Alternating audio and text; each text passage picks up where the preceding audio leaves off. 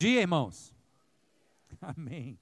Queridos, eu quero, antes de ler o texto bíblico, falar para você de um apelido que eu tinha quando era pequeno. Eu, me chamavam de Peixinho. É, por que esse apelido carinhoso? Porque quando eu era pequeno, desde o Rio até quando eu cheguei aqui, eu fazia natação, era o esporte né, que eu gostava, competia, muito amador, mas fazia e dava sempre o meu melhor, era o peixe, porque nadava aparentemente bem. Aí quando eu saí da natação, tempão depois, eu esqueci dessa história de peixe, aí alguém chegou e me chamou de novo de peixe. Aí eu falei, ué, mas você conhecia a minha história de natação? Aí o cara disse, não, é peixe porque o peixe morre pela boca.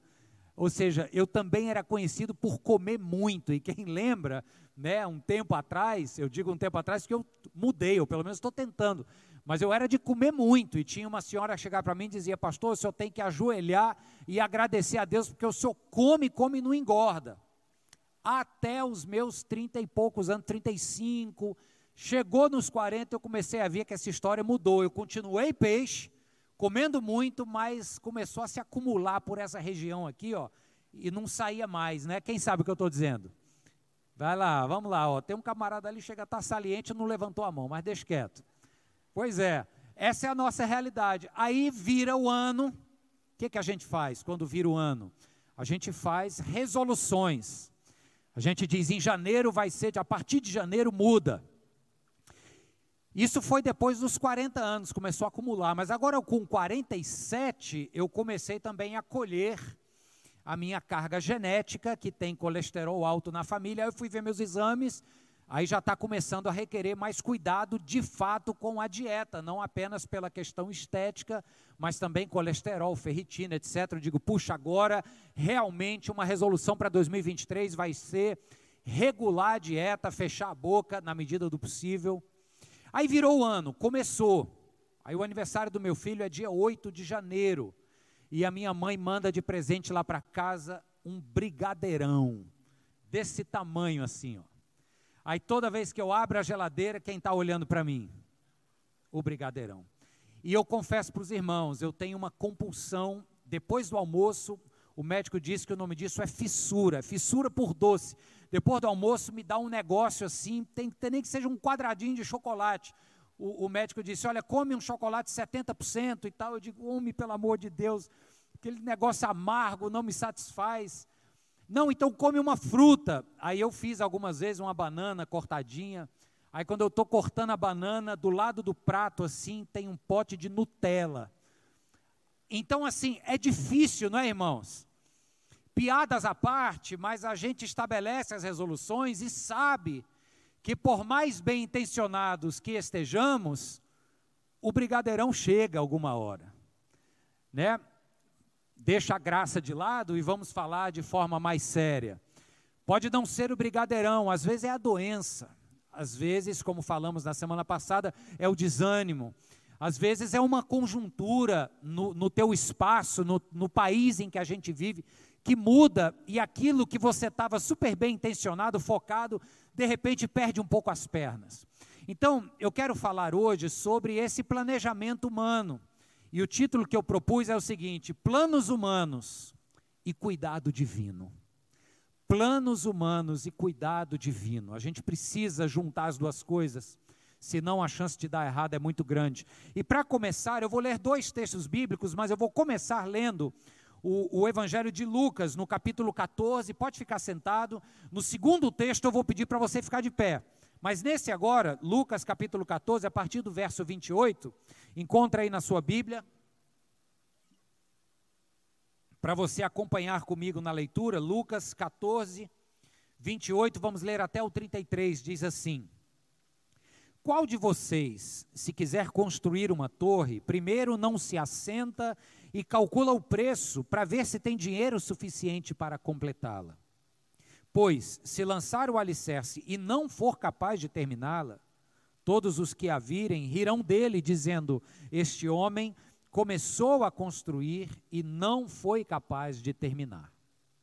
Ou qual é o rei que, pretendendo sair à guerra contra outro rei, Primeiro, não se assenta e pensa se com 10 mil homens é capaz de enfrentar aquele que vem contra ele com 20 mil. Se não for capaz, enviará uma delegação enquanto o outro ainda está longe e pedirá um acordo de paz.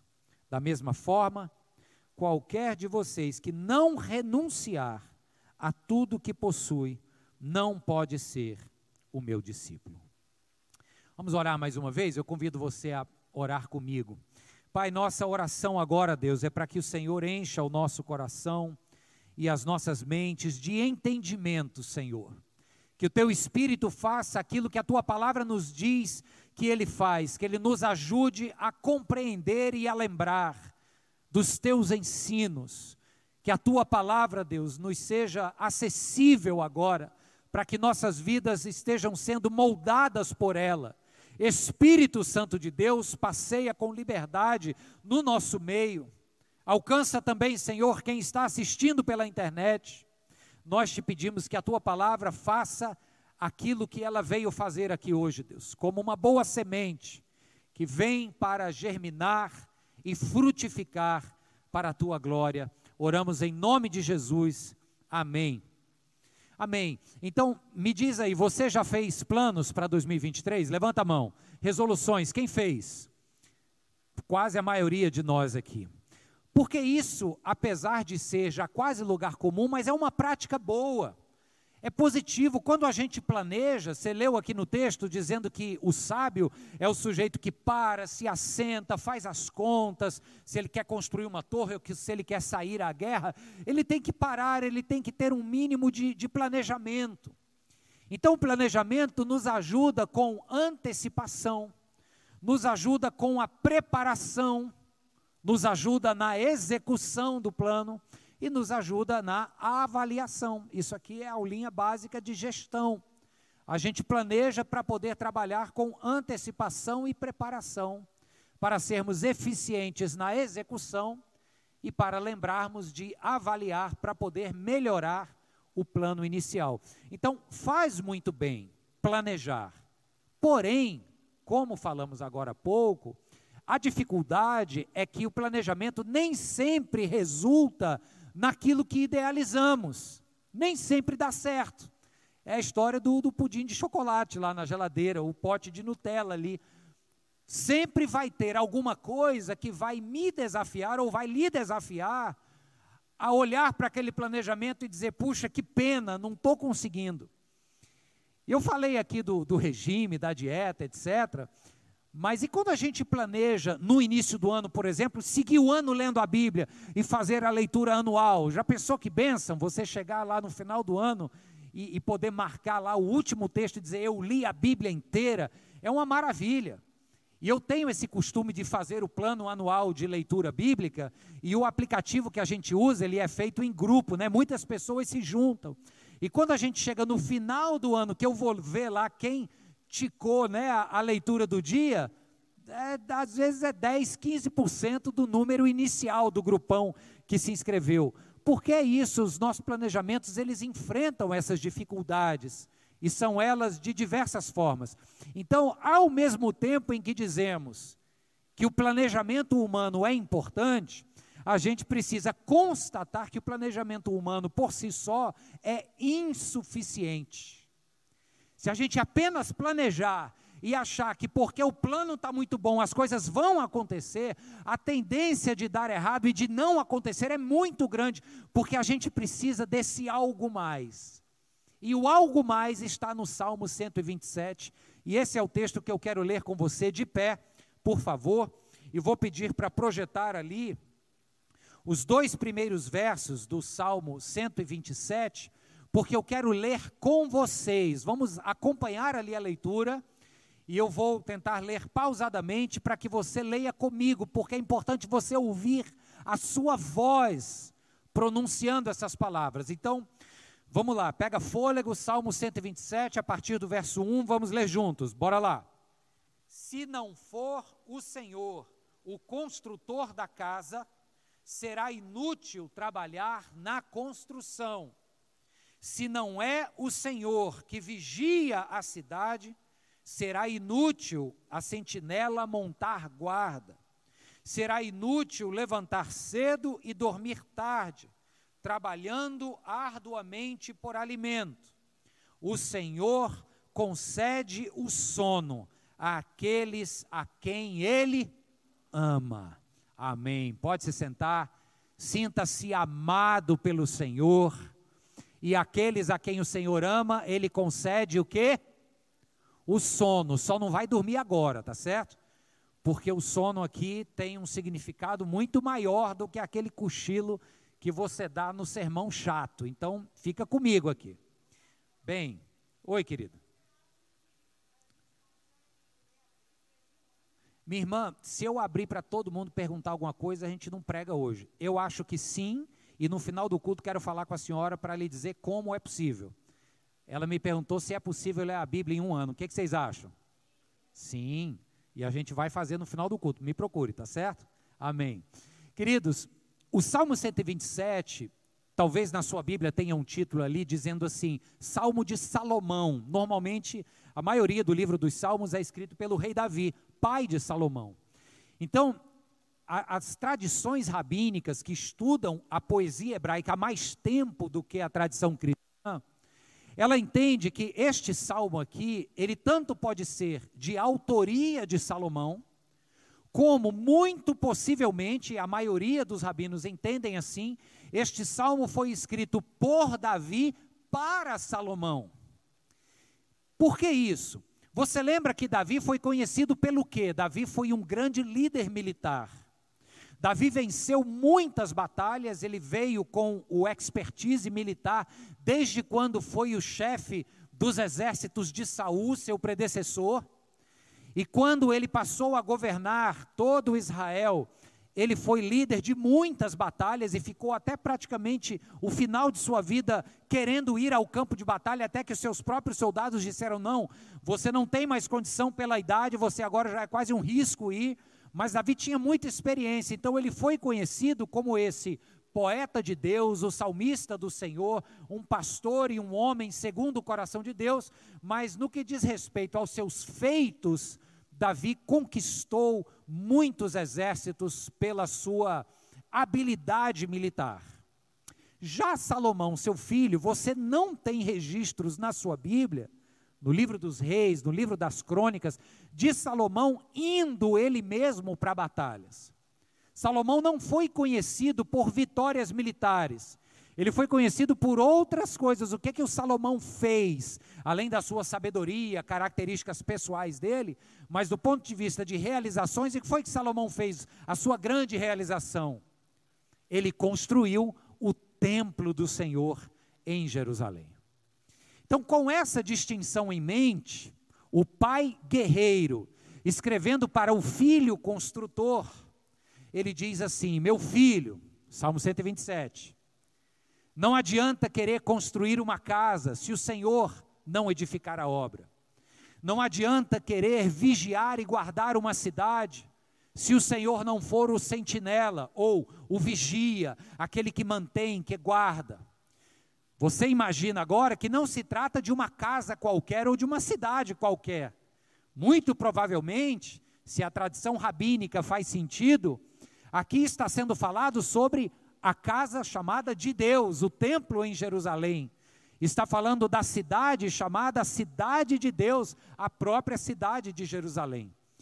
Então, o que Davi está falando aqui ao seu filho é o seguinte: olha, não adianta começar um empreendimento de construção e de vigilância, de criação e de manutenção, se o Senhor não estiver à frente.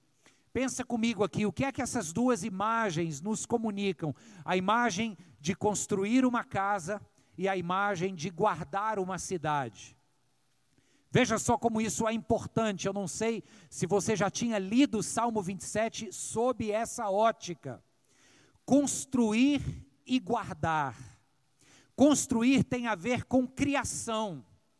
Construir pode ser tudo aquilo que nós trazemos à existência. O ser humano constrói riquezas, patrimônio, o ser humano constrói família, o ser humano constrói profissão.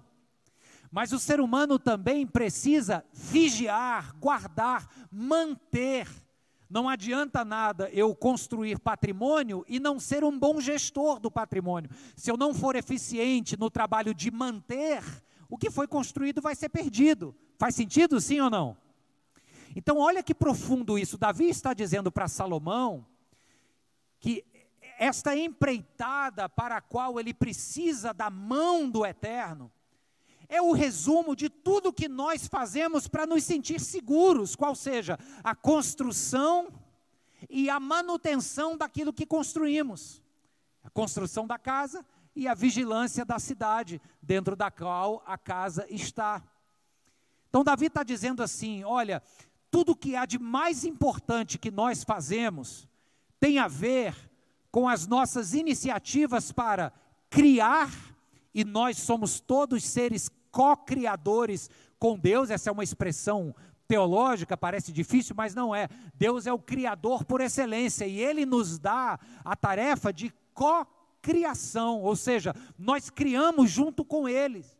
A arte, por exemplo, a música, as artes plásticas, é um exemplo bastante concreto de como nós criamos junto com Deus. Ele é quem dá o dom artístico para o poeta escrever suas poesias, para o engenheiro edificar um prédio, um arquiteto conseguir olhar para um terreno baldio e idealizar toda aquela construção, otimizando a utilização dos espaços tudo isso nós entendemos são dons do divino para a missão que ele nos deu de criar. Então a gente cria nas nossas vidas. Nós somos todos construtores. Tá certo ou está errado? Nós construímos.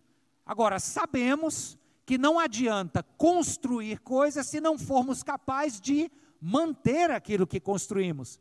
É o que eu falei, que fica bastante claro na questão, por exemplo, material. Não adianta eu criar um patrimônio se eu não for eficiente na manutenção desse patrimônio. Da mesma forma, não adianta eu botar filho no mundo se eu não souber criar ou criar mal. Ou seja, eu trouxe uma pessoa ao mundo, mas não estou como um bom sentinela, tomando conta, guardando, que é o processo de educação. Tá claro, irmãos? Isso é muito importante, especialmente quando vemos a imagem proposta aqui de um pai deixando de legado este salmo, essa poesia bonita para o seu filho. Não adianta construir nada, uma casa, se o Senhor não for o construtor. E também não adianta, depois de ter construído, querer manter, querer guardar com zelo e eficiência, se o Senhor não for aquele que guarda, aquele que é o sentinela principal. Espero que esteja claro para você. Por quê? Porque a partir de agora eu quero lhe dizer algo que talvez doa nos seus brios, talvez fira o nosso orgulho, que é para dizer o seguinte: que por mais experientes e eficientes que sejamos na arte de criar e na tarefa de manter e guardar o que foi criado, se o Senhor não estiver presente, tudo o que fizemos não será suficiente. Você concorda comigo? Nessa afirmação, sim ou não? Por que, que eu digo que isso fere o nosso orgulho? Porque, primeiro, a gente faz parte de uma sociedade que acredita cada vez mais nas competências individuais e que eleva a uma categoria praticamente divina essas competências. Tanto é que quando você pergunta pela identidade de alguém, quem é você? O sujeito, antes de dizer o nome, ele já fala profissão. Não é assim, gente? Quem é você, Léo? Eu sou médico. Quem é você? Eu sou pastor. A identidade está praticamente substituída pela nossa função. Tamanho é o valor que se dá às nossas competências de criação, de fazer e de manter. Tá claro, gente? Tá difícil para entender não? Alguém já dormiu? Se tiver dormido, acorda aí. Certo? É importante você acompanhar comigo esse raciocínio. Quando fere o nosso orgulho é porque nós estamos acostumados a viver num ambiente onde precisamos estar provando incansavelmente o nosso valor a partir da nossa competência de fazer e acontecer. Aí quando a gente chega e diz assim: "Não, mas se você estiver fazendo e o Senhor não estiver por trás dessa obra, o que você está fazendo, nem precisa fazer. O termo hebraico lá para em vão trabalham os construtores, este em vão, traduzindo literalmente, significa para nada. Ou seja, tem uma finalidade nula. Você eventualmente até constrói a casa, mas não tem finalidade. Sabe aquela história de chegar, e, e, Jesus é quem pergunta de que adianta ganhar o mundo inteiro, mas perder a alma? Chegar num momento da vida em dizer, acumulei todo esse patrimônio para mim, mas ainda falta alguma coisa. Não foi essa a expressão do jovem rico lá para Jesus? Mestre, o que eu preciso fazer para ter certeza de que tenho a vida eterna? Ora, o texto nos fala que o camarada tinha todas as riquezas que se poderia ter na época. Então, de que adiantou tudo aquilo? Percebe? Essa é a questão hoje. Então, nós somos desafiados, quando ouvimos essa palavra, supostamente de um pai para o seu filho, dizendo: Olha, todas as suas ações para criar e manter o que se criou, se não estiverem sujeitas a Deus, se não tiverem confiado a Ele o, o, o, a posição de, de guia, de norteador, de protagonista, ou de, de motorista-chefe né, desse ônibus da sua vida, se não estiver delegada a ele esta titularidade, em vão você trabalha para criar e em vão você se esforça para manter. Por isso eu insisto de que os planos humanos são importantes, mas o plano humano é insuficiente para nos saciar aquilo que de fato a nossa alma tem sede. Amém, irmãos? E aí, cadê a resposta para isso? Eu diria que a resposta está no verso que se segue, que nós lemos aqui juntos a uma só voz, quando falamos dessa história de dormir. Olha que importante isso aqui agora. Logo depois que o pai fala para o filho, que não adianta construir se o Senhor não for o construtor, nem vigiar para manter, se o Senhor não for a sentinela, logo na sequência, ele diz assim: porque Deus dá àqueles a quem Ele ama o sono, a capacidade de descansar. Esta capacidade tão difícil de admitir que as coisas, por mais importantes que nos sejam, não vão depender exclusivamente só do meu esforço. Por mais esforçado que eu esteja, eu posso conquistar mundos inteiros e perder a alma, se o Senhor não estiver presente. Então, qual é o remédio aqui? Descansar nesse Deus. O Senhor, aqueles a quem Ele ama, o Senhor dá o sono, o descanso. E mais uma vez vem a triste constatação da nossa dificuldade, do nosso orgulho ferido. É que cada vez menos o ser humano atual, moderno, tem conseguido descansar.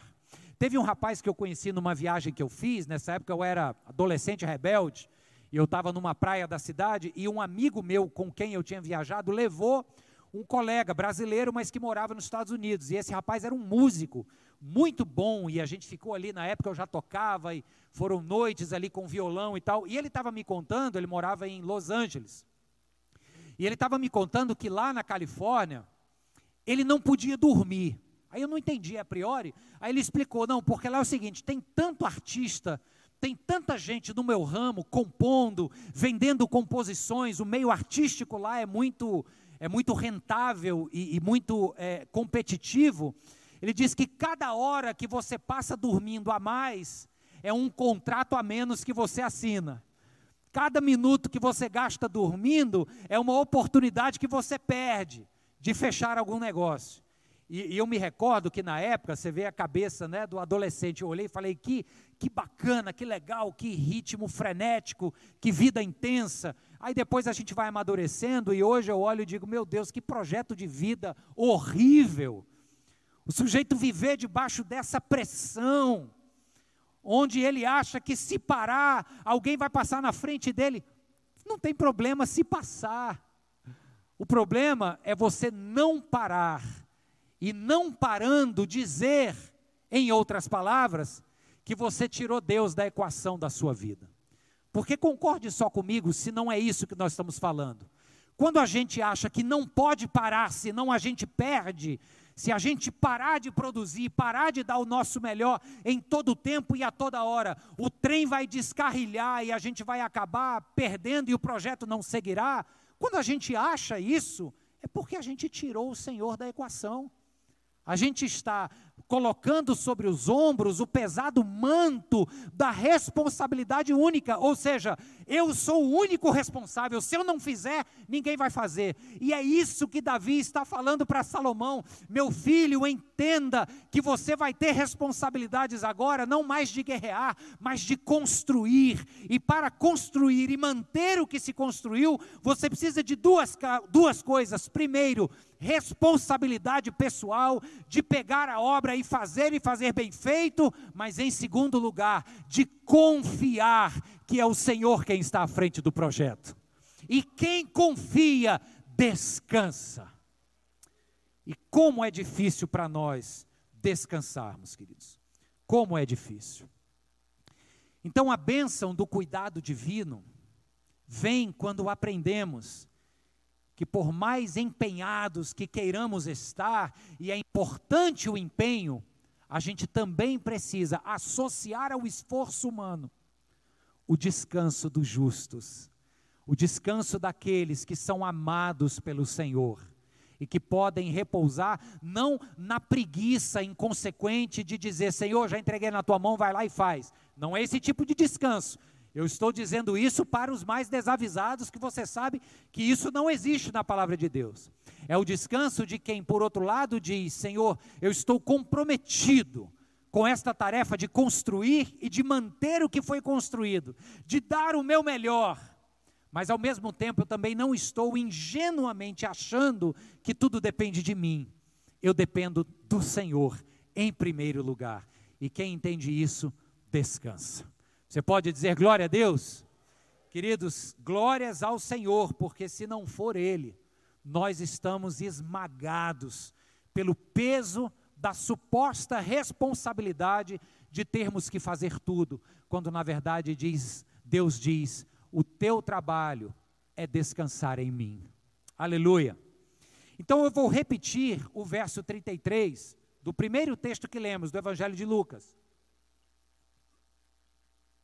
Depois que ele fala sobre o planejamento de construir uma torre, tem que parar, botar no papel, sair à guerra, tem que parar, contar o exército, ver se vale a pena lutar ou fazer acordo. Repare o mesmo contexto do Salmo 127. Jesus está falando de construir e de manter. Construiu a torre. Agora eu vou e faço um acordo de paz para poder manter aquela torre de pé. É o mesmo ponto aqui que Jesus está dizendo. Só que na sequência do verso 33 que eu li, repito agora, ele diz assim: da mesma forma, qualquer de vocês que não renunciar a tudo que possui, não pode ser o meu discípulo. E eu quis reler esse texto apenas para destacar esta, este verbo, esta ação, renunciar. Jesus disse em outro momento que aquele que quer segui-lo precisa morrer, morrer para si, morrer para os seus próprios interesses, abrir mão. Que nome se dá isso? Renúncia. Renunciar é dizer assim, Senhor, eu estabeleci meus planos, é isso aqui que eu gostaria de ver acontecendo, mas eu dou um passo para trás, apresento todos eles ao Senhor e digo, Deus, essa é a minha vontade, mas que se faça a tua vontade e não a minha. O nome disso é renúncia. Então Jesus está meio que ecoando as palavras de Davi para Salomão, de um pai que escreveu ao filho, mas agora é o próprio Deus deixando escrito para nós, os seus filhos, dizendo assim: se você quer construir qualquer coisa e trabalhar para manter e para fazer essa coisa prosperar, renuncie os seus planos, coloque-os diante de mim e espere que eu os confirme ou não e te faça saber os meus projetos para você. Aleluia! Ô oh, irmãos, que projeto bom para a gente começar 2023. um passo para trás. Por que, que eu digo para trás? Porque 2023 a gente tem a iniciativa de fazer programações e projetos pessoais e metas. E aí eu já não estou mais falando de quem quer perder barriga, fazer academia. Isso aí você não precisa de muita coisa, você só precisa usar a inteligência que Deus te deu para saber o que é bom e certo para o teu corpo, para a tua saúde, para a tua vida. Amém, queridos? Eu estou falando aqui dos projetos de construção. Aquilo que a gente vai erguer e vai se esforçar para manter e fazer prosperar. Sobre esses projetos. E essa iniciativa é muito boa, chegar e dizer, Senhor, está aqui eles. O que, que é da tua vontade aqui? Porque o que não for, risca, Senhor. Risca da minha lista. Por mais que doa, por mais que contrarie aquilo que as minhas intenções desejam, risca fora. Agora, afirma os outros e me dá recursos e me dá forças. E quando aparecerem diante de nós os interruptores, aquilo que impede, aquilo que interrompe, como eu falei brincando aqui, o tal do brigadeirão, quando aparecer o pote de Nutella que tende a te desviar e descarrilhar do rumo, você coloca diante do Senhor e fala: Deus, a força para resistir isso aqui, essa tentação não está em mim, foi o Senhor quem confirmou esse plano, me fortalece, Deus. E aí a gente segue caminhando. Quem crê nisso? Aleluia.